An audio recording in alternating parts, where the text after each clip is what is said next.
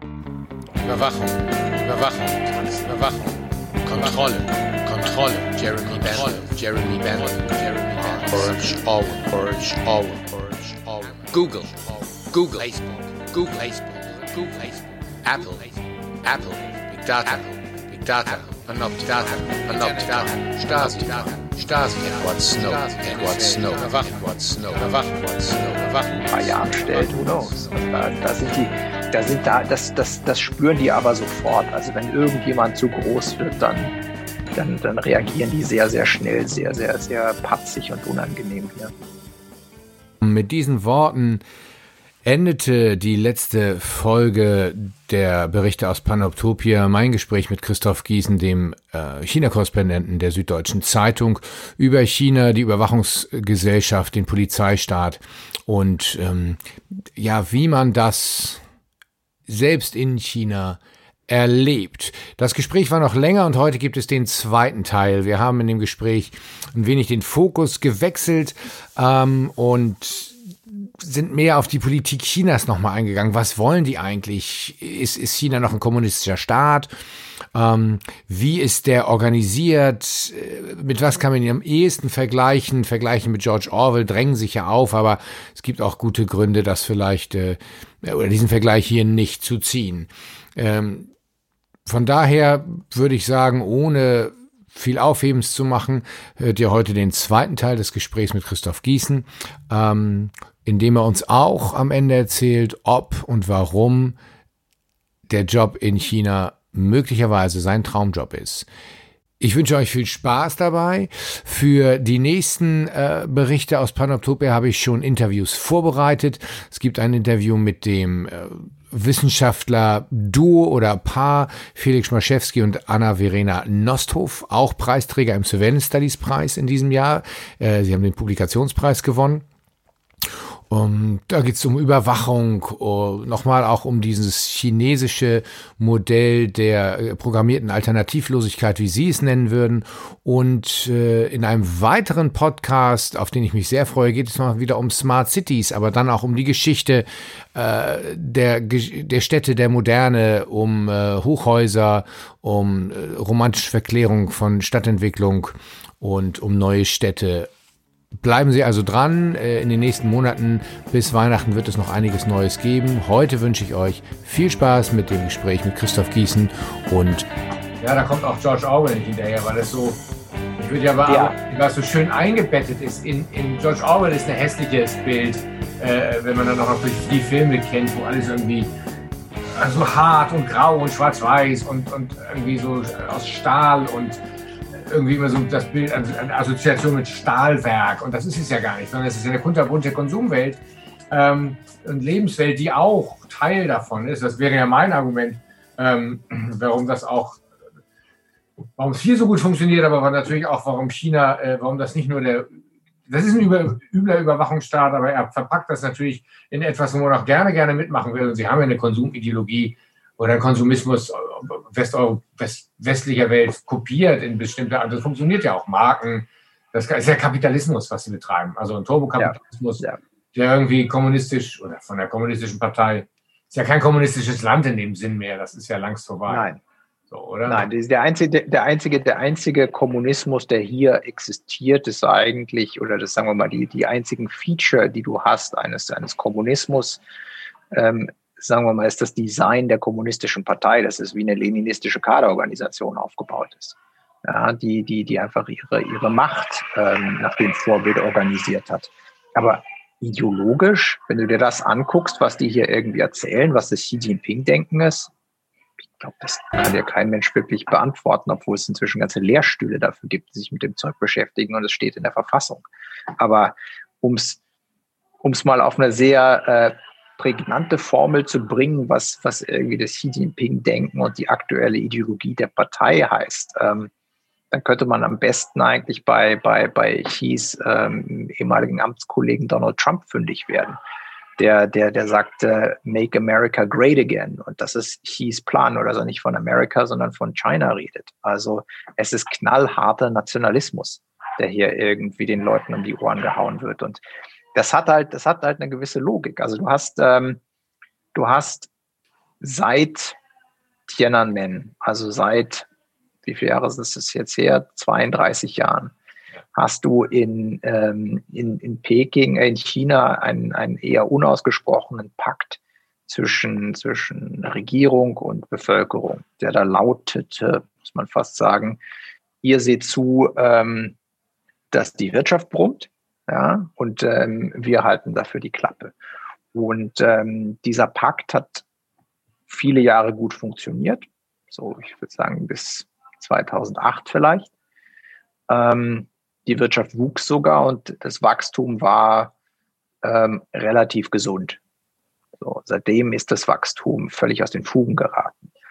Ähm, China wächst, weil China wachsen muss.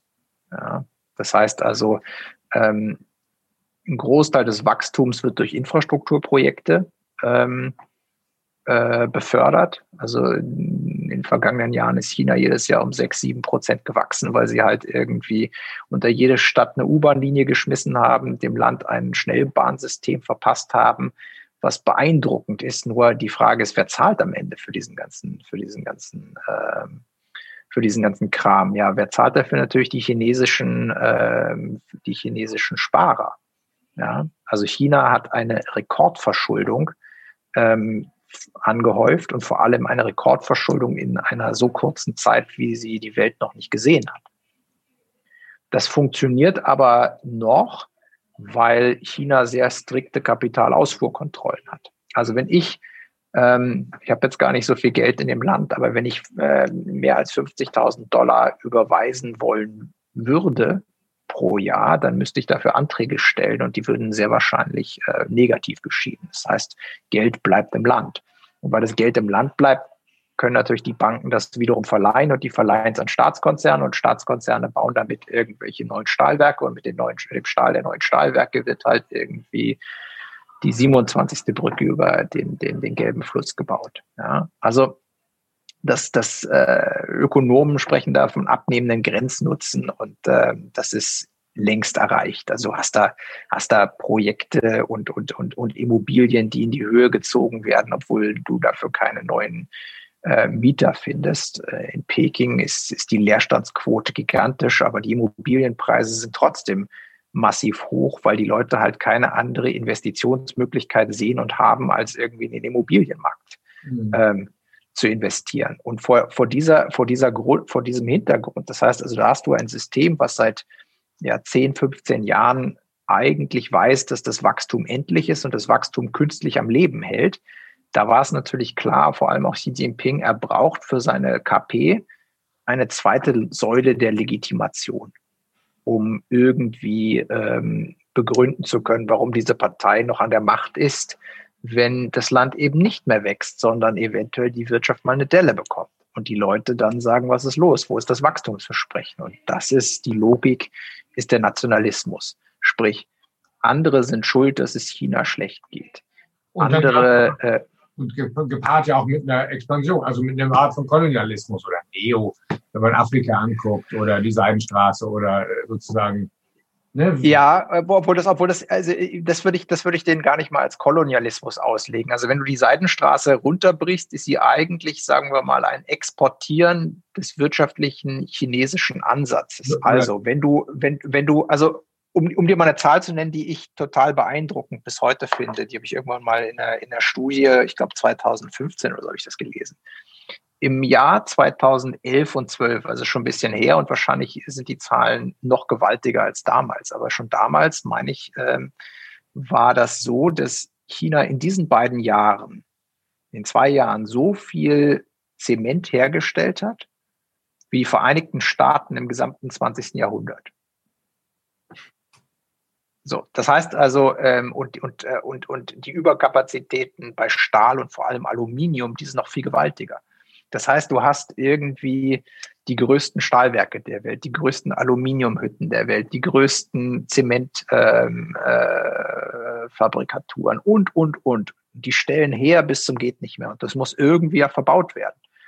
Und diese, diese chinesischen, diese chinesischen Heere sind da. Und das Gleiche gilt ja auch für so einen, so einen Schnellzughersteller. Die stellen ähm, äh, in ihrer besten Zeit haben die irgendwie bis zu, bis zu äh, 30, 40, 50, 60 Schnellzüge pro Monat hergestellt. Wenn du dich erinnerst, wie irgendwie in Deutschland die Debatte war, weil Siemens äh, 16 ICEs äh, irgendwie mit Verspätung geliefert hat, weil da irgendwie die Bremsen äh, ein bisschen, bisschen schlechter verzögert haben und äh, man darüber diskutierte, ob die jetzt noch einen reingeben oder nicht. Das ist für die eine Frage von einem Monat hier.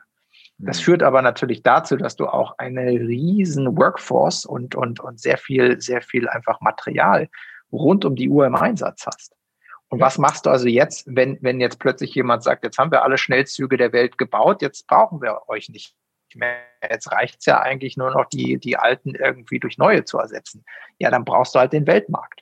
Und der Weltmarkt des chinesischen Modells heißt halt hier Expansion. Also wir gehen jetzt, keine Ahnung, nach Afrika, wir gehen nach Zentralamerika, wir gehen nach, nach, äh, nach, nach Südostasien und verkaufen die chinesischen Ansätze. Und das ist ja da, wo es dann auch plötzlich unsportlich wird im, im Wettbewerb mit, mit, mit anderen Konzernen. Also wenn du jetzt keine Ahnung sagst, wir können eine, eine Schnellbahnstrecke zwischen, äh, keine Ahnung, ähm, Nairobi und, und, und äh, Laos irgendwie bauen, ein Riesending einmal quer durch Afrika. Dann ähm, würdest du ja hier nicht nur jemanden haben, der irgendwie gerade dir eine Schnellbahn verkauft, sondern du hast automatisch auch noch den Staatskonzern, der dir die Gleise legt, der dir die Arbeiter einschweben lässt ähm, und auch eine Import-Export-Bank, die dir auch noch den Kredit dafür besorgt. Wie willst du da jetzt als, als, als, als Zughersteller, der du Bombardier oder Alstom oder Siemens heißt, äh, damit konkurrieren? Das ist ja gar keine Chance.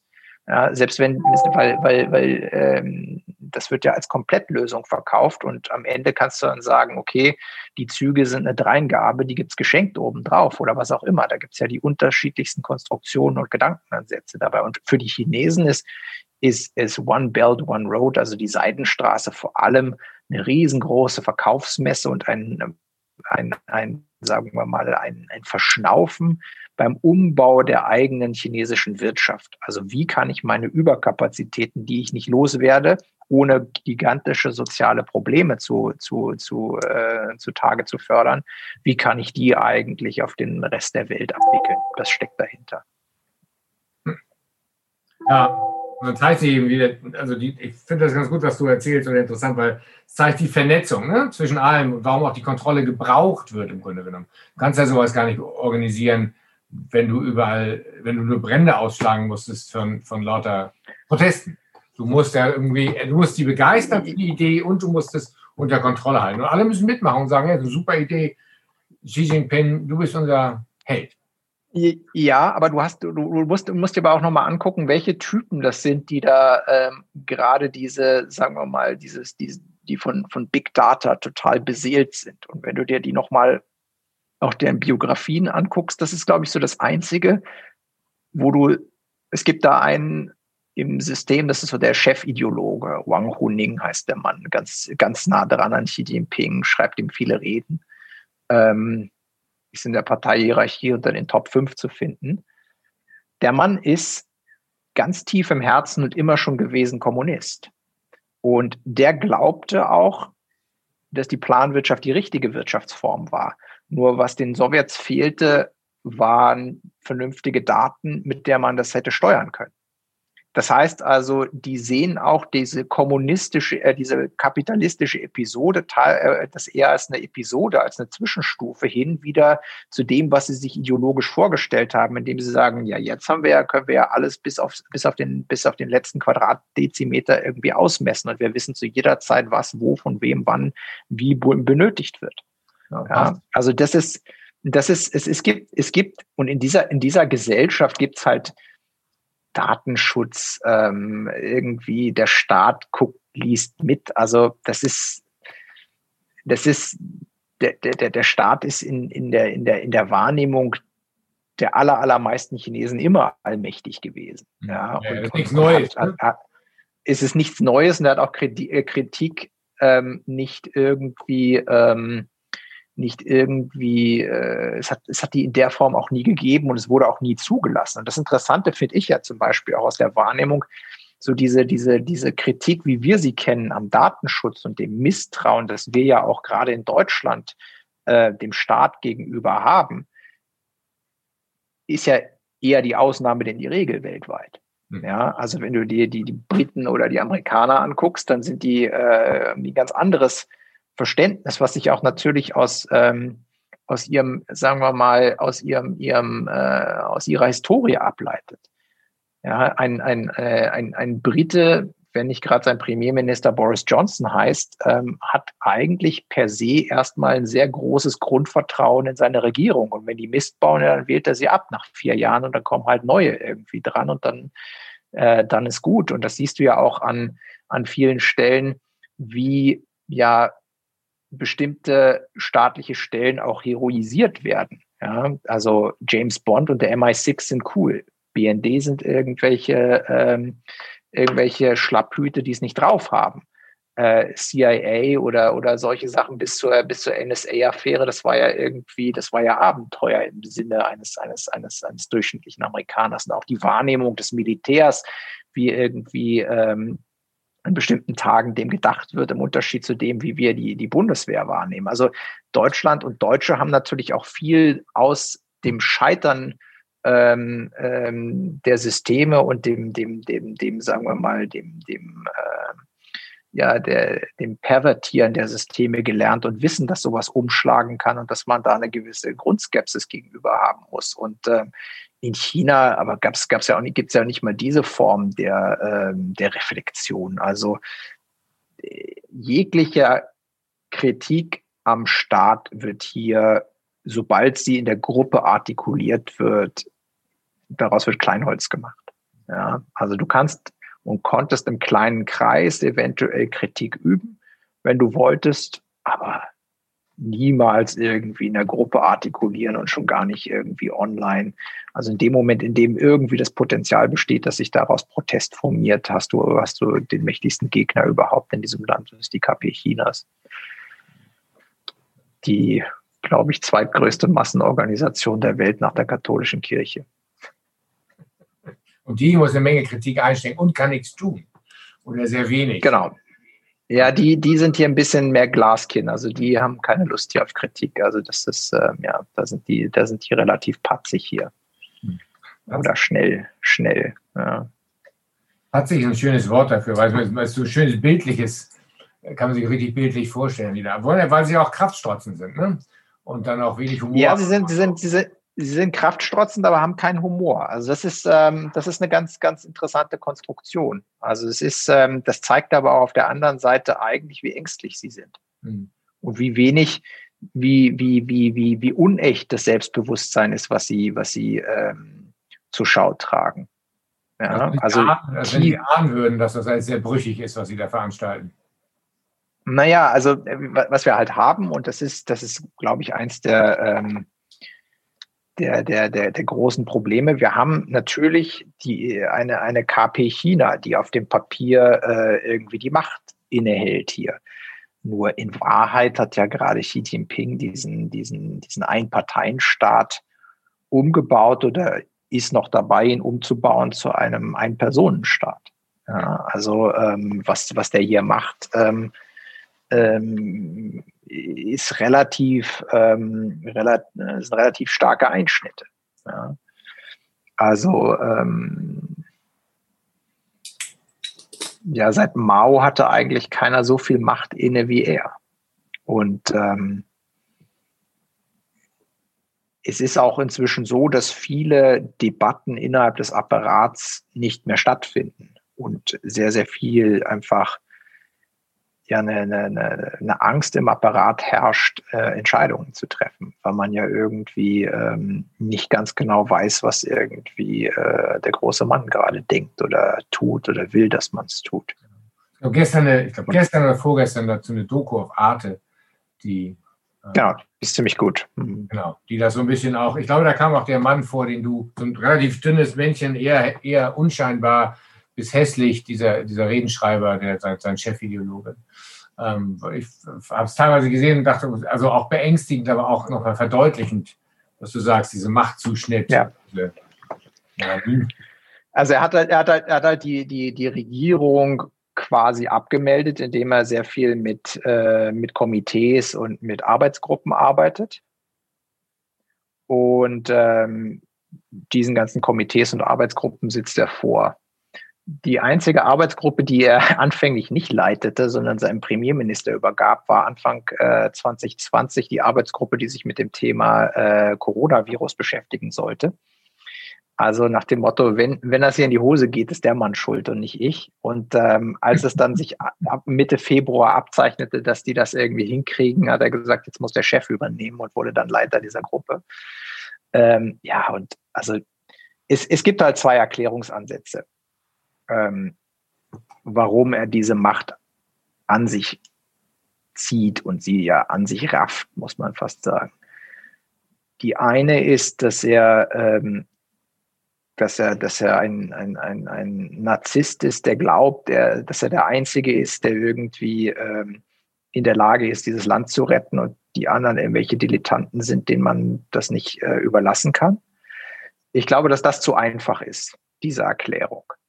Ähm, und die andere ist die, dass er eventuell gar keine andere Chance hat, als so viel Macht zu akkumulieren, weil er ist innerhalb des Systems an bestimmten Stellen schon längst überspannt und überzogen hat. Mhm.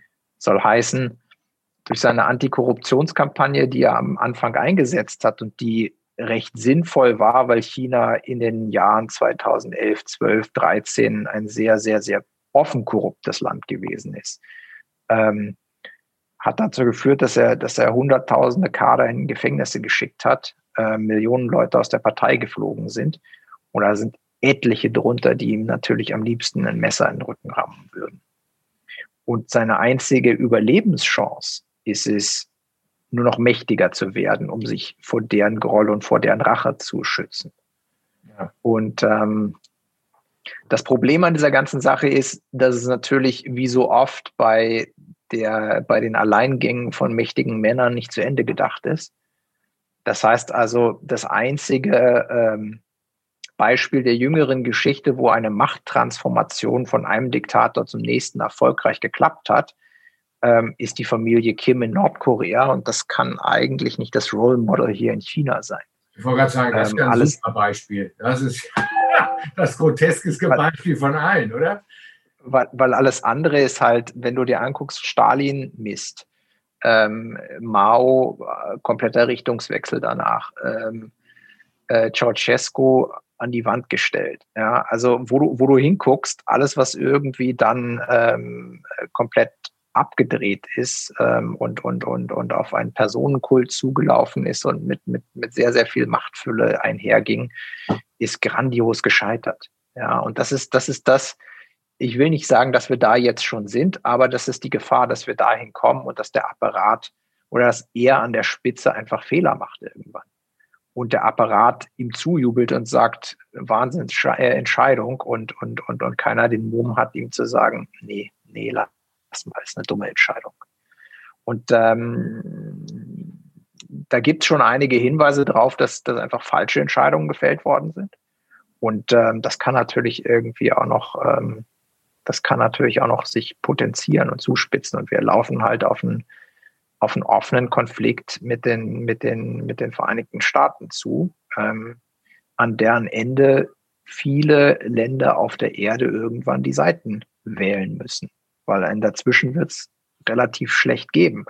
Und ähm, die Chinesen haben halt gerade durch die Digitalisierung darauf gehofft, dass sie ähm, ihre Firmen globalisiert bekommen, dass sie also nicht nur den chinesischen Markt haben, sondern wirklich einen Weltmarkt. Und gerade in der Frage, wenn es um Standardisierung geht, also von Fragen, die jetzt noch gar nicht geklärt sind, da, da wollten sie halt mitspielen.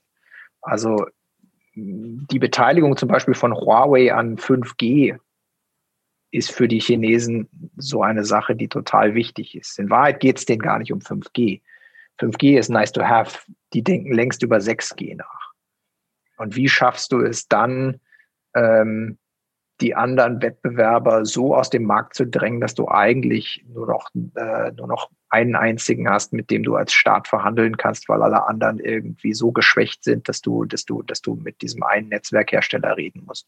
Und das wollen die auch gar nicht so sehr haben, um zu sagen, jetzt können wir äh, euch das Licht ausschalten oder können irgendwie in eure Baupläne gucken, sondern es geht tatsächlich um, um Fragen der Standardisierung. Ja, auf welchen, auf welchen in, auf welchen Daten ähm, äh, äh, ja, Autobahnen äh, fließen die, die, die, die, die ähm, äh, fließen in Zukunft die Informationen für, sagen wir mal, das autonome Fahren oder all solche Dinge, wo du jetzt irgendwie die Standards setzen kannst. Also gerade was den Autobau angeht, haben die Chinesen kapiert, dass die Zukunft halt irgendwie nicht das Biegen von Blech sein wird, ähm, sondern im Wesentlichen, wer bietet die Software, auf wessen Servern läuft das ganze Zeug. Und wenn die Deutschen halt irgendwie ähm, ja, äh, eine Stahlkarosserie gerne entwerfen wollen, sollen sie doch. Ähm, Elektromotor ist ausentwickelt, solange die Batterie und und und und ähm, das, das Computernetzwerk dahinter, auf dem diese Daten dann gelagert sein werden,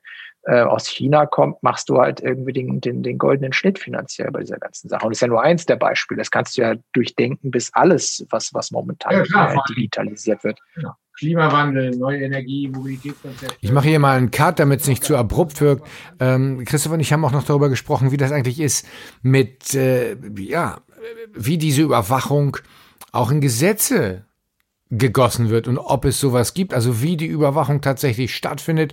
Ähm, China ist jetzt schwerlich als Rechtsstaat zu bezeichnen, aber dennoch gibt es Gesetze und es ist, so sagt er, sehr eigentümlich, wenn man seiner Beschreibung gleich folgt, wie Gesetze dort konzipiert sind, damit sie genau das machen können, was die Chinesen so zur Perfektion gemacht haben, nämlich einen sehr subtilen oder eine Mischung aus Überwachungsstaat, der enorm subtil, verführerisch, aber dann auch eben äh, gnadenlos repressiv ist. Und Gesetze sind ein Teil. Eigentlich eine davon. reine chinesische Veranstaltung, aber da gibt es dann auch Panels, wo du irgendwie Leute von diesen Polizeiuniversitäten hast aus China, die dann halt ganz stolz ihre, ihre Verquickung auch erklären. Auf der einen Seite halt tatsächlich, wie sie die Überwachung anstellen, rein praktisch, aber auch natürlich die Juristen, die dann unterwegs sind, die dann auch ganz klar, und das ist ja das Interessante, sagen würden, wenn wir, wenn wir uns chinesische Gesetze angucken, dann würden wir sagen, Gott sind die schlecht.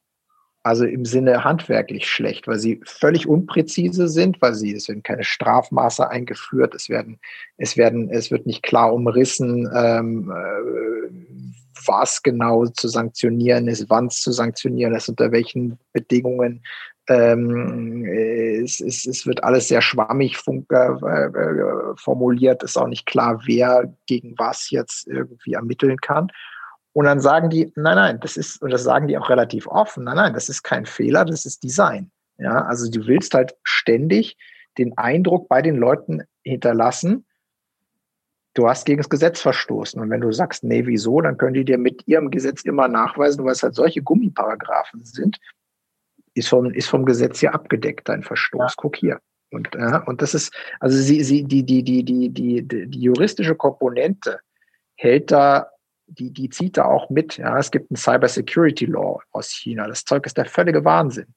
Ja, oder es gibt ein Counterintelligence Law, auch ein, ein, ein, ein, ein völlig irres Gesetz 2017 verabschiedet. Das sieht zum Beispiel vor, dass jeder Organisation in China und jeder Chinese vom Staat angesprochen werden kann und um Mithilfe gebeten werden kann bei äh, wenn es um, um, um, um die nationale Sicherheit geht. Und sie können die Leute auch noch zwangsverpflichten, danach nicht darüber zu sprechen. Sprich, sie können zu jedem Chinesen gehen, zu ihm sagen, du arbeitest jetzt für die chinesische Staatssicherheit und du hältst sofort die Klappe oder du verstößt gegen unser ähm, äh, Counterintelligence Law. Also im Grunde äh, äh, äh, kodifizierte willkürlich. Willkür. Ja, ja, ja. Also diese, diese, diese Sicherheitsgesetze, die sind so ab 2015 bis 2017 eingeführt worden das Zeug ist, das Zeug ist völlig irre. Und das ist auch einer der Gründe zum Beispiel, warum man auf wirklich gar keinen Fall Huawei ins System lassen dürfte. Ja, man kann, es, es geht nicht um die Frage, ist das die KP, ja oder nein, oder welche Verbindungen haben sie und sind die Daten sicher und was für Verträge unterschreiben sie.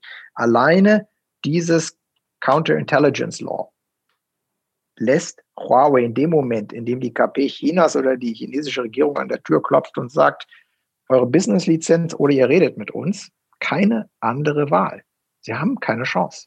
Und deshalb, man muss, man muss sich da sehr genau überlegen, mit wem, wem man es da zu tun hat. Man hat es halt mit einer Organisation letzten Endes zu tun, die das, das, das große Interesse hat, ähm, äh, irgendwie sehr, sehr, sehr, sehr viel gerade zu kontrollieren und zu steuern, weil sie nachgerade panisch ist, dass ihr alles um die Ohren fliegt. Mhm. Die sind völlig unentspannt. So, hier endet jetzt unser thematisches Interview.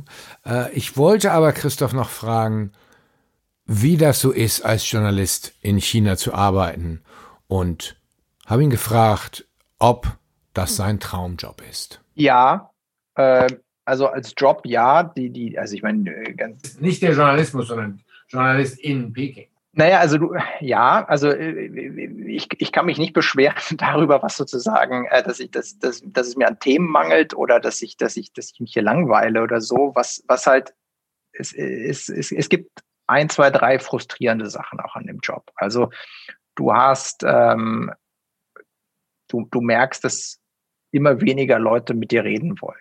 Ja, du merkst, ähm, dass du, dass du irgendwie für Sachen, in denen Kollegen in Deutschland irgendwie zwei Anrufe brauchen, das kostet dich irgendwie manchmal zwei Wochen Arbeit, bis du irgendwie einen Gesprächspartner hast, der dir zu irgendwas was sagt. Also es ist, es ist, es ist, es ist, es ist quälend, ähm, quälend langsam, weil alles hochpolitisch ist und keiner sich zu irgendwas nur noch äh, auch noch äußern möchte. Also es ist sehr, sehr, also es ist sehr, sehr aufwendig. Ähm, an, an, an vielen Stellen. Du kannst auch fast keinen besuchen und irgendwo reinkommen. Also es ist alles äh, mit sehr viel Logistik verbunden. Das macht das, das macht das, das macht das äh, ein bisschen, bisschen, bisschen schwierig.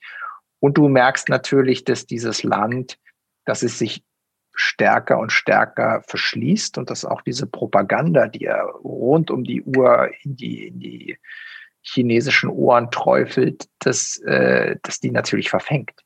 Ja, also die, der, der, sagen wir mal, der Umgang mit Ausländern wird unfreundlicher und unfreundlicher, ja, nachgerade xenophob.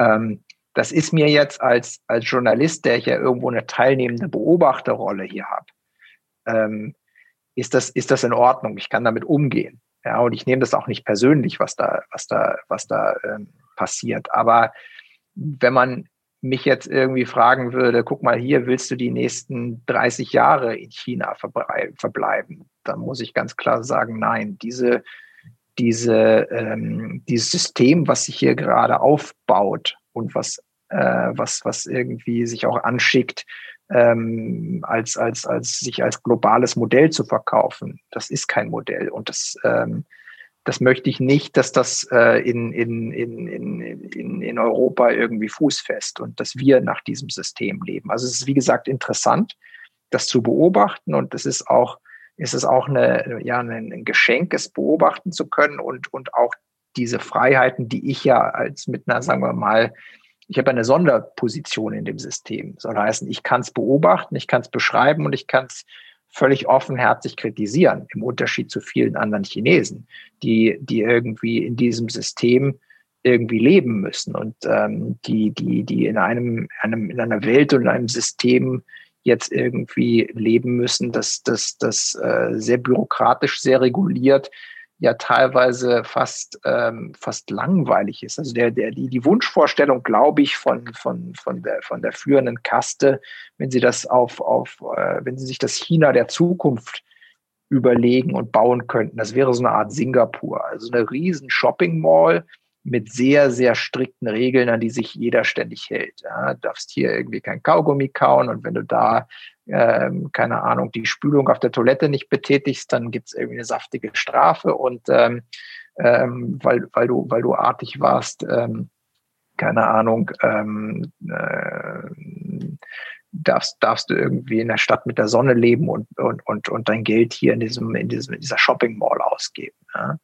Und ähm, diese, sagen wir mal, geordneten singapurischen Verhältnisse sind halt irgendwie ganz schön, wenn du, wenn du ähm, mal eine Auszeit brauchst aus dieser, aus diesem, aus diesem wuseligen Südostasien irgendwie äh, einen geordneten Hub, in dem alles funktioniert und du deine Kinder auch zur Schule schicken kannst. Aber es ist halt irgendwie Es ist halt aber eigentlich nichts, was du irgendwie anstreben willst, weil es ähm, ja, weil es irgendwie geordnete, geordnete Langeweile ist und keiner soll aus der Uniformität irgendwie ausbrechen.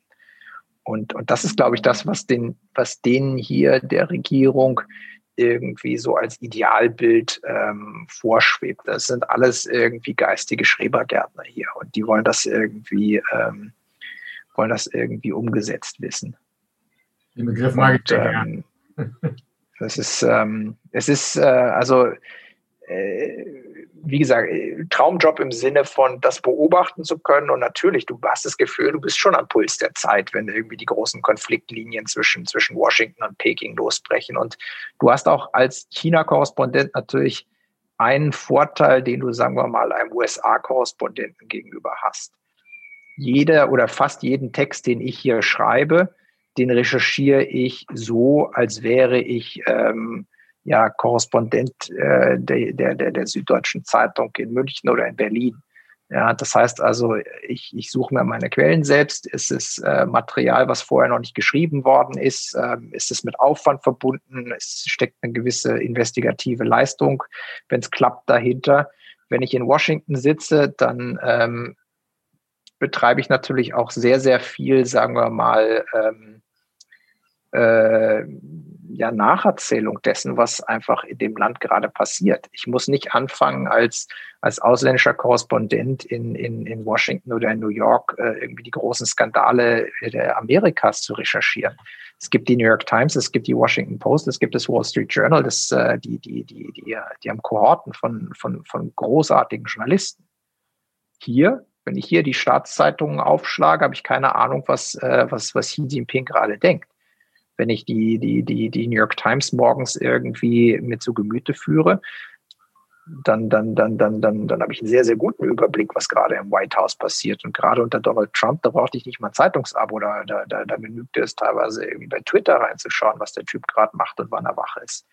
Also ähm, das ist natürlich irgendwie, also das, das, das ist das, was mir sehr, sehr viel Spaß macht, dass du halt nicht nur ein Vermittler bist, was hier gerade passiert, ist auch Teil des Jobs, aber dass du halt auch tatsächlich einfach sehr, sehr viele eigene Sachen machen kannst und, und, und, und, und Geschichten gibt's halt an jeder Straßenecke, natürlich in einem Land mit 1,4 Milliarden und, und einem solchen äh, ausgebauten Polizeistaat.